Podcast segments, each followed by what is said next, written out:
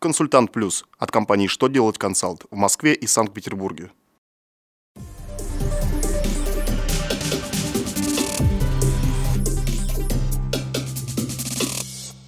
Добрый день! Для вас работает служба информации телеканала «Что делать ТВ» в студии Ольга Тихонова.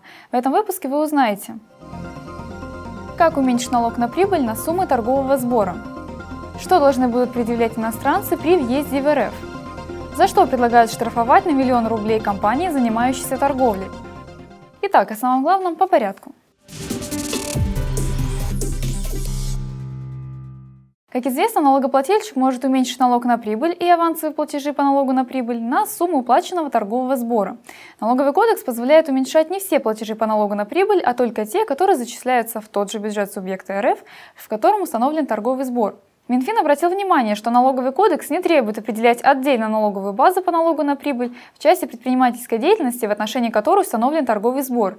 Иными словами, на сумму торгового сбора можно уменьшить всю сумму налога на прибыль, зачисляемую в бюджет субъекта Российской Федерации, а не только налог, исчисленный по торговой деятельности, с которой уплачен торговый сбор. На общественном обсуждении и антикоррупционной экспертизе на портале проектов нормативных правовых актов находится проект о запрете иностранцам въезда в РФ без медицинского полиса.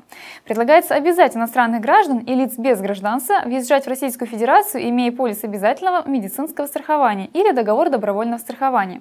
При непредставлении полиса в пункте пропуска через границу в Россию не пропустят.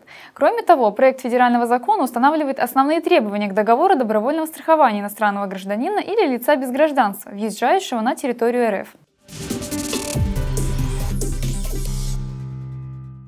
Госдуму поступил законопроект о закреплении отдельной меры ответственности в КоАП РФ за продажу сельскохозяйственной продукции, сырья и продовольствия, в отношении которых в целях защиты национальных интересов России введено эмбарго. Речь идет о так называемых санкционных товаров.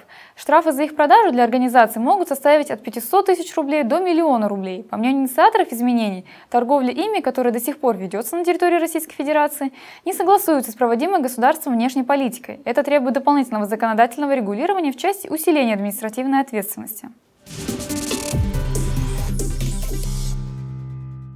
Это у меня вся информация. Благодарю вас за внимание и до новых встреч!